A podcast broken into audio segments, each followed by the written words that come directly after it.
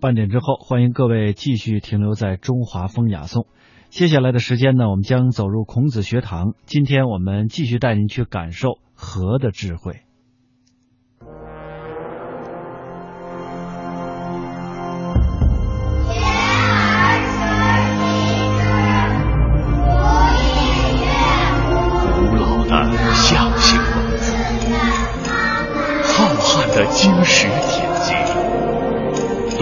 的民间艺术，自强的。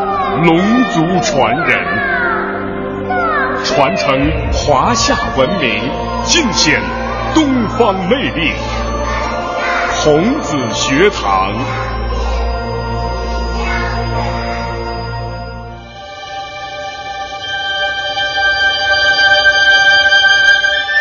从天地、阴阳、春夏秋冬的太极和谐。到父子、夫妻、兄弟姐妹的家庭和睦，从两千年前孔子和而不同的君子之道，到如今深入人心的《生意经》和气生财。和这个简单的汉字，诉说着中国人几千年来的民族性格与人生智慧。孔子学堂特邀北京师范大学毛峰教授与您共同探寻和的智慧。本期内容：古人的三不朽信仰。敬请收听。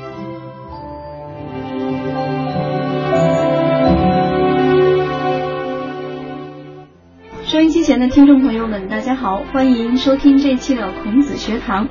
那么今天的孔子学堂和的智慧系列，我们依旧请到的是来自北京师范大学的毛峰教授。毛峰老师在我们这个系列里边开的十五讲呢，都是跟大家阐释中国传统文化当中大家非常熟悉的关于和的阐释。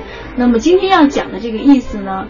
呃，我看了一下提纲呀，非常的高深啊。我们来听听这个毛老师到底要怎么来跟我们讲这个古人有哪些不朽的信仰。那么今天我们播音间里边来到的呢是毛老师的一位呃跨校的这个学生哈，来自北京邮电大学的呃年轻的大学生陈德峰同学呃，跟大家打一个招呼。哦，大家好，我叫陈德峰，来自北京邮电大学，学的是数字媒体专业。嗯，好，我们播音间里依然请到的是我们孔子学堂的年轻的编辑陈豪同学。大家好，我是陈豪。好，我们下面就有请毛老师给我们开讲《和的智慧之古人的三不朽信仰》。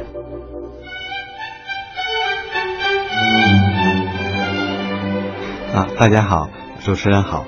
我们以前呢已经谈到了这个中华文明当中的一个核心的智慧，就是和的智慧。那么这种和，这种和谐啊，我们说从太极的自然的和谐，到人类社会的和谐，到每个人的啊内心的生活、外在的人际关系的和谐，我们呢前面是主要展示了这些内容。那么今天呢，我们要。进入一个较深的层次，就是说，我觉得无论是我们要追求那种自然的太极和谐，还是社会的一种和谐秩序，还是我们个人生活的那种人际关系、内外生活的和谐，这些和谐的根本呢，我觉得是树立一种广大之志，就是你要有一个很广大的志向。那么现在，比如说我跟年轻学生一起聊起来啊，我问他们，我说你们志向在哪里呢？通常一般人呢都会想到什么呢？我的职业是呢是在哪里啊？我毕业以后干什么？哈，有的人呢更细致，在我们这样一个重商主义的时代，有的人说啊，我的年薪要达到多少？把这个当成了那个他的志向的啊全部或者是最重要部分。中国古人呢讲究一种精神上的一种要有所树立，这个树立是很广大的、自由的东西。那么我这里引用的是给大家引用了一位晚周时代中国著名的政治家和思想家。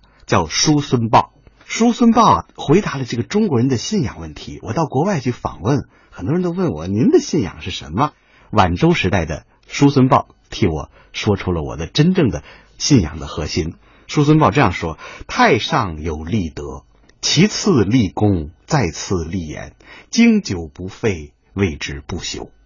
我们把这个这段话简称为什么呀？立德、立功、立言，叫三不朽。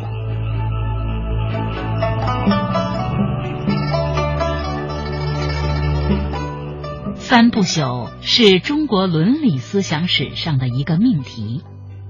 春秋时，鲁国大夫叔孙豹称，立德、立功、立言为三不朽。立德即树立高尚的道德，立功即为国为民建立功绩，立言即提出具有真知灼见的言论。此三者是虽久不废、流芳百世的。据说我国历史上能够做到三不朽只有两个半，分别是孔子、王阳明和曾国藩。在转瞬间之流中，人总想抓住些永恒的东西。美国现代哲学家詹姆士在《人之不朽》一文中曾这样讲。不朽是人的伟大的精神需要之一。当然，詹姆士这里所说的不朽是指宗教性的不朽，而中国历史上的所谓三不朽，则是人人志士孜孜以求的一种凡世的永恒价值。胡适曾将三不朽称为三 W 主义，三 W 即指英文 worth、work。worth 这三个词的含义与立德、立功、立言相近。大家注意看，我们的这个信仰层次呢，跟西方的其他宗教文明的有一个比较大的区别。哎，你比如说基督教，他信仰的是天堂啊，上帝；这个伊斯兰教是吧，信仰呃真主。那么我们的想法，大家看，太上有立德。最高的是要树立一种道德，其次立功啊，注意这个分别，其次才谈到树立一番功业，要造福于啊人类也罢，造福于一个小群体也罢，他要树立一番功业，再次立言，言的意思在中国的概念当中就是我有一套什么呀，一套理论，那么这套理论具有长期的指导作用，哎，那么中国人这个三不朽呢，尤其后面这个解释哈，经久不废。有的时候呢，很多人都分析中国人的呃信仰结构啊，中国人的精神的秩序啊，哎，我觉得都是这样。用一个稍微学术一点的话讲呢，就是他得到了宗教思想当中那个精华的部分，但同时呢，又去除了宗教思想当中的那个外在的那些形式啊。我们知道历史上，你比如诸葛亮六出祁山想统一天下，但是他实际上是失败，没有统一了，但是他的德极高。啊，所以诸葛孔明，我们就说他是太上立德了。哎，那么其次呢，你比如说秦始皇，啊，一统中国，结束了战争，恢复了大一统，那我们说他是立功了。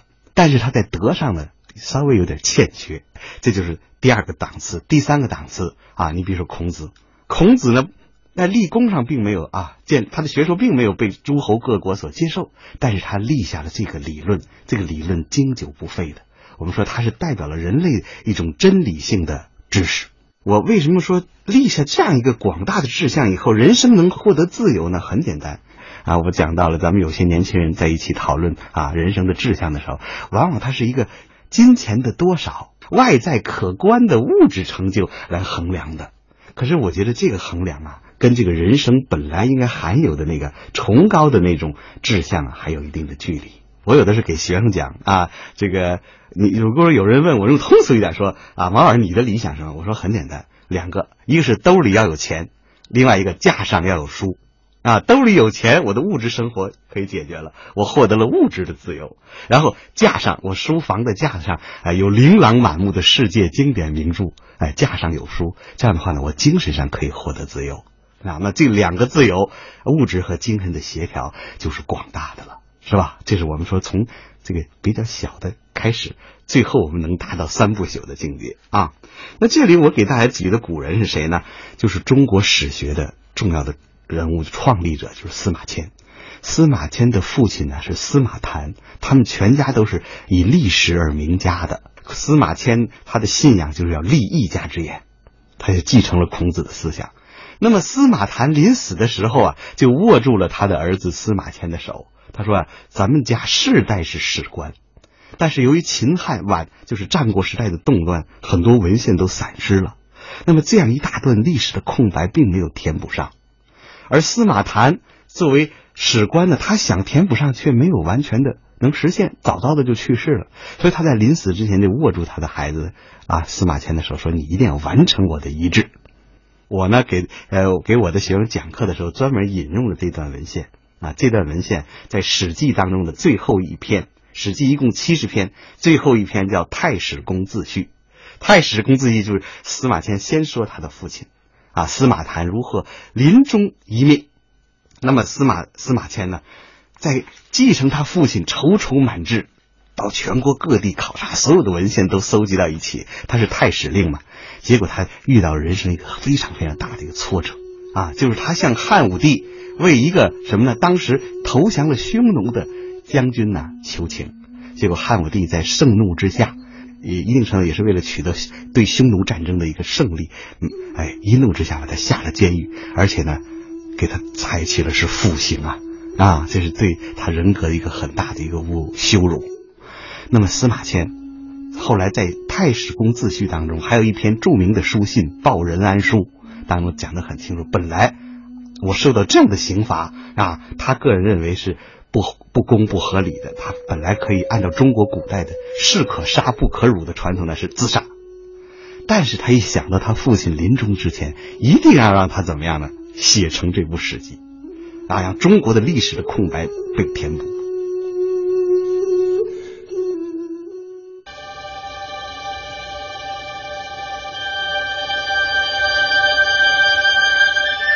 从天地阴阳。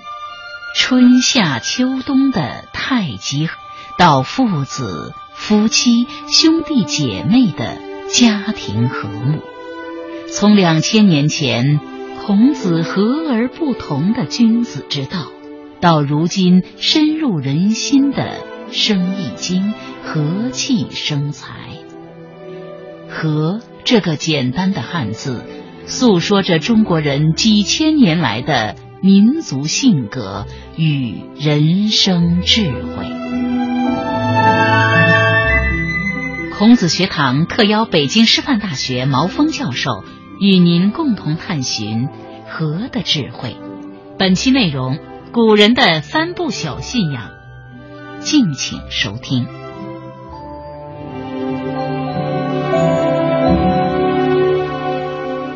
所以他就忍辱负重。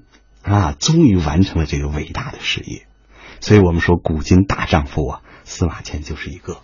啊，我们通过这个故事呢，我们也看出来，哎，真正的一个人生的获得的自由，还有根本的是在于志向。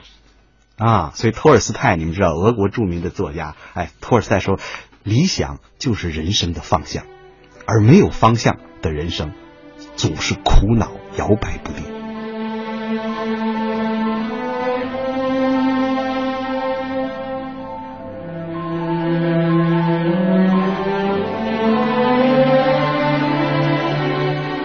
说到历史传统，我们中国史学正统的最后一个代表人物，就是著名的民国时代的史学巨匠钱穆先生。啊，我现在在北师大给本科生上课的时候，就用的钱穆先生的《论语心结》。啊，我认为在《论语》各种译著本当中，钱穆先生这是最好的。那么钱穆呢，他的代表作呢，我们知道最有名的叫《国史大纲》，啊，还有《国史新论》《中国文化史》等等等等这些名著。钱穆呢有一部著名的散文作品，我觉得值得推荐给我们啊听众，叫《八十一双亲》，诗有杂艺，啊，它是两部散文拼在一起的。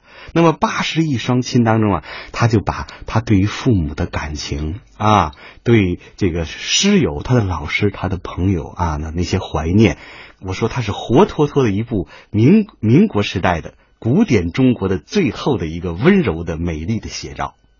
啊，他们家他是很很贫困的，他的父亲早亡，他的母亲呢，一个人靠做零活来供养他的兄弟几个人那个读书，所以你知道那个时候的人们的这个诚信到什么程度呢？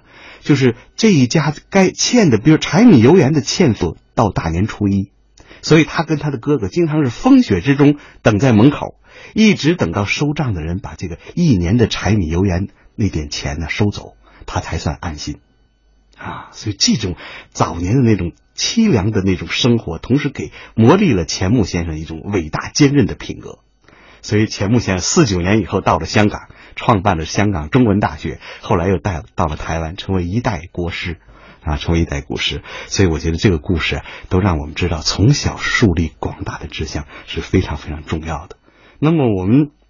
这一节呢，我想引用一下这个意大利有个著名导演叫费里尼啊，费里尼有一句名言，他说：“没有开端，也没有结束，只有永无穷尽的生活激情。”啊，开端和结束我们知不知道？但是我们这股生活激情永远不穷尽，推动着我们前进，去完成我们那个广大的志向。啊，这是我今天那个主要的讲讲解的内容啊。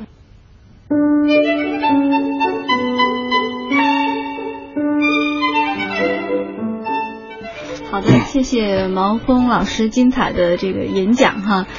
嗯，每一个读过中文系或者说是接受过大学的文史类教育的孩子哈，可能对立德、立功、立言的这三种这个人生的境界或者是志向，其实都不是很陌生。我也首先表达我个人的这个感受哈。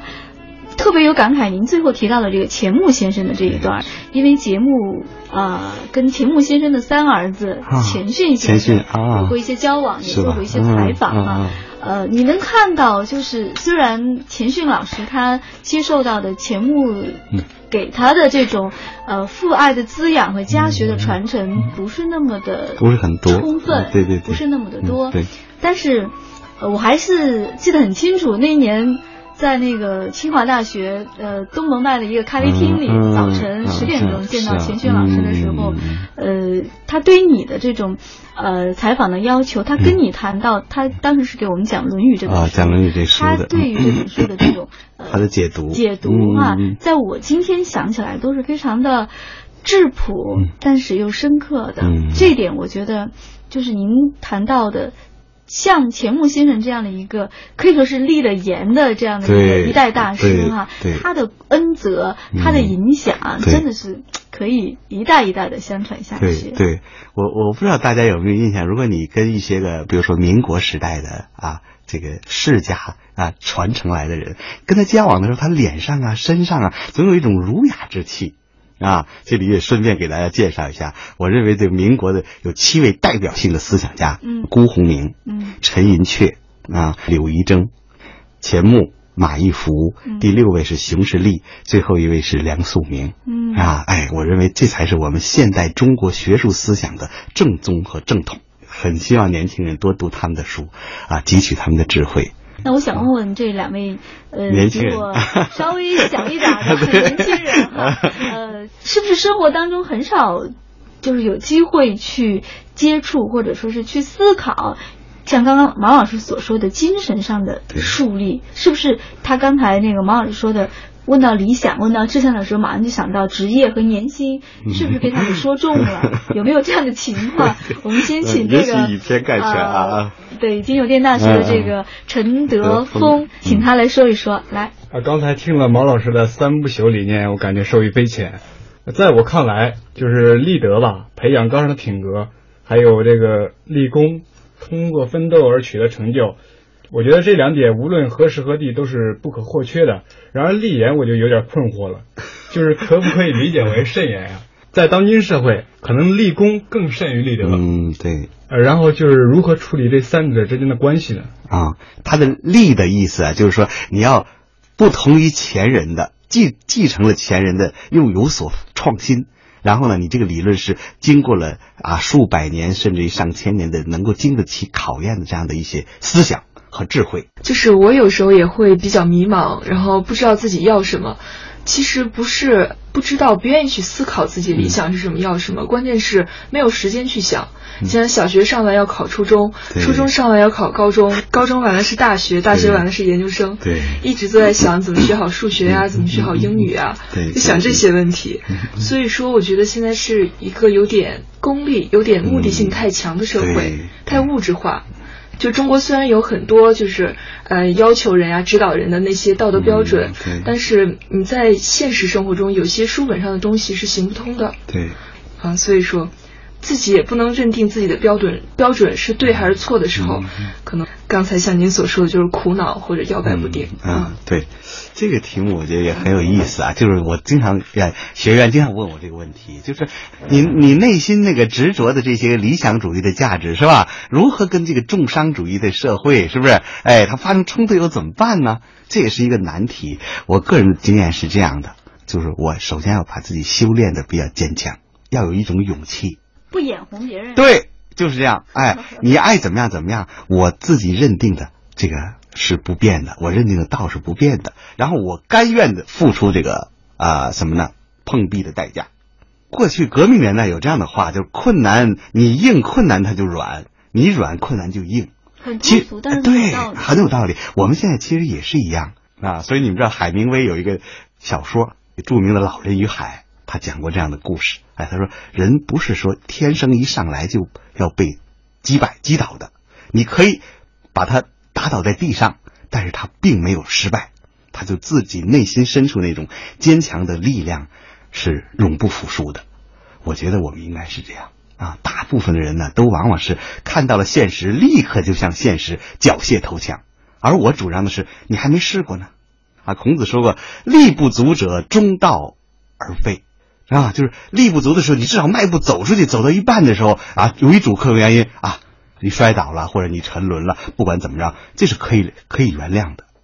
金乳化你呀、现在在原地踏步，因为你先东张西望，看到都是困难，都是世俗的这个挫折，那你坏了，你这个人原地踏步，画的意思是画地为牢。其实我感觉很多事情没有你想象的那么难。哎，对，就是我参加工作以后啊，就是任何你看起来其实困难重重的事情，是因为你没有去付出，你没有勇敢的去做。对，只要去做了，对，就一定有收获。对，呃嗯您谈到的这个兜里有钱，架上有书啊，嗯确实对于所有的读书人来说，嗯这是一个非常非常美好的一个蓝图，嗯也是一个憧憬。对呃，很可能大家中国的读书人特别羞于谈钱，对但是在这样的一个时代，嗯我觉得能够呃过一种让自己的。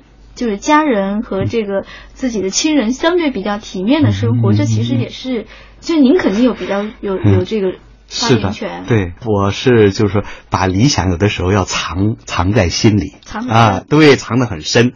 外表呢，一定程度我们也得学一点道家啊，老子讲的和光同尘，啊，就是外表也不妨跟这个社会呢共节拍，但是我们知道，这这不是我们的终极目有的。所坚守。对，我们的终极目的藏在我们的心里。一旦我们的物质条件呃改善了，或者说差不多的时候，好，我们就立刻就走向了一个新的方向。